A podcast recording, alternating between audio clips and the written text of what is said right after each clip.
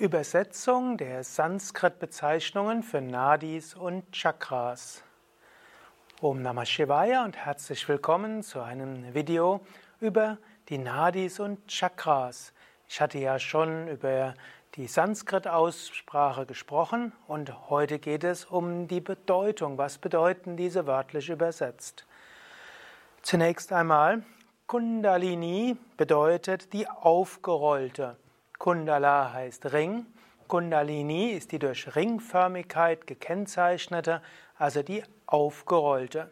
Was heißen soll, die Kundalini ruht zunächst einmal und wie eine Schlange und dann kann sie sich nach oben bewegen und durch diese Shumna nach oben steigen. Nadi bedeutet die Röhre, die feinstoffliche Röhre, kommt von Nada und Nada bedeutet Schilfrohr. Und Nadi bedeutet Röhre und damit Kanal und damit Energiekanal. Ida heißt auch ein Sanskritwort und heißt zunächst einmal Labung und Spende. Also das, was irgendetwas Großartiges gibt, ist Ida. Und Ida ist ja auch die Trägerin der Mondenergie und die Mondenergie labt und regeneriert und entspannt. Pingala bedeutet die rötlich-braune. Pingala heißt das rötliche. Rot steht eben für Feuer und Pingala ist ja auch die Sonnenenergie und die Sonnenenergie ist feurig.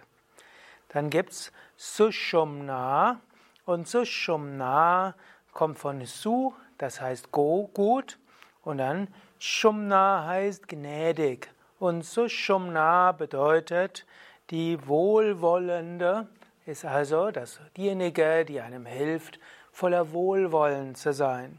Sushumna ist also diejenige, die Nadi, der Energiekanal, die hilft, voller Wohlwollen zu sein und Freude. Wenn das Prana in diese Shumna eintritt, dann spürst du ja auch hohe Wonne. Chakra kommt eigentlich ursprünglich von Chara und Chara heißt sich bewegen, umherstreifen und Chakra ist also die sich drehende, die sich das sich bewegende, das sich drehende. Chakra ist ja sächlich und steht so für Rad.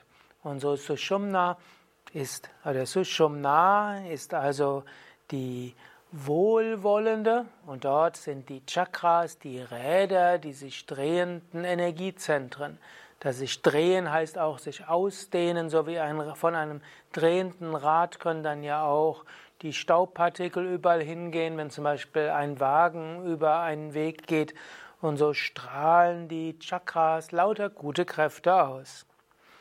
Sahasrara Chakra, Sahasra bedeutet tausend und Ara bedeutet Speicher. Sahasrara, also das Rad mit tausend Speichen. Und tausend steht in der indischen Mythologie eben oft für unendlich und sehr viel. Der einen Seite wird manchmal gesagt, dass Sahasrara Chakra tausend Blütenblätter hat und dass man also 20 Mal das Sanskrit-Alphabet wiederholen muss, um einmal Sahasrara Chakra zu aktivieren. Ajna Chakra ist das Befehlschakra. Ajna heißt Befehl, heißt auch Erlaubnis. Ajna soll also heißen, dass es dir erlaubt, zum Göttlichen hinzugehen, in die eine Richtung. Und in die andere Richtung ist das Ajna Chakra, das Chakra auch Sitz der Buddhi, also des Intellekts, der Vernunft, des Urteilsvermögens und der Entscheidung, aber es ist auch der Sitz der Intuition. Und das ist letztlich das, was über alle anderen Chakras herrscht. Vishuddha Chakra ist das Chakra der besonderen Reinigung.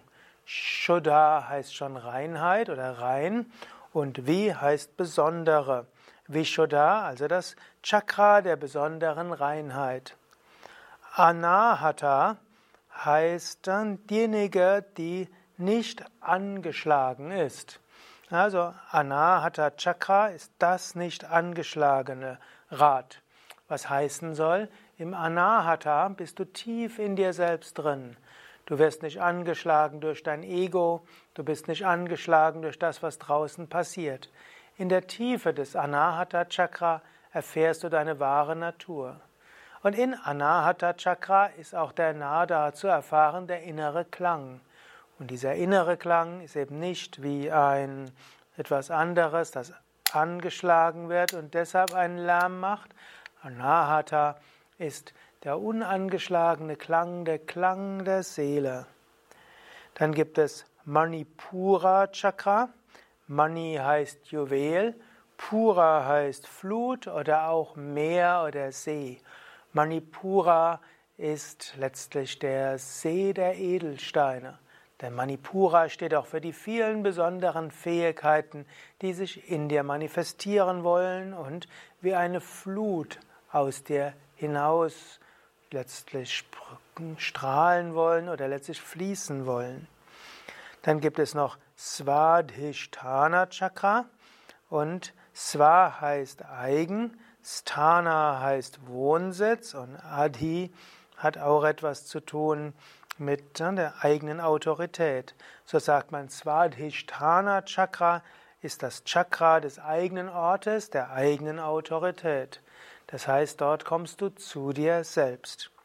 Und dann gibt es noch Muladhara Chakra und das ist die Wurzelstütze. Mula heißt Wurzel oder Mula vielmehr ist Wurzel und Adhara ist Stütze und daher Muladhara ist also die Stütze von allem anderen und da, wo alles verwurzelt ist. Oder du kannst dir auch im Muladhara Chakra Wurzeln in die Erde vorstellen und von diesen Wurzeln geht dann die Stütze für alles andere aus.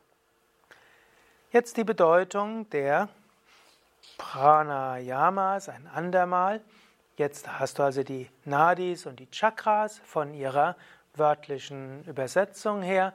Es gibt natürlich zu jedem dieser Nadis und Chakras eigene Videos und auch eigene Internetseiten.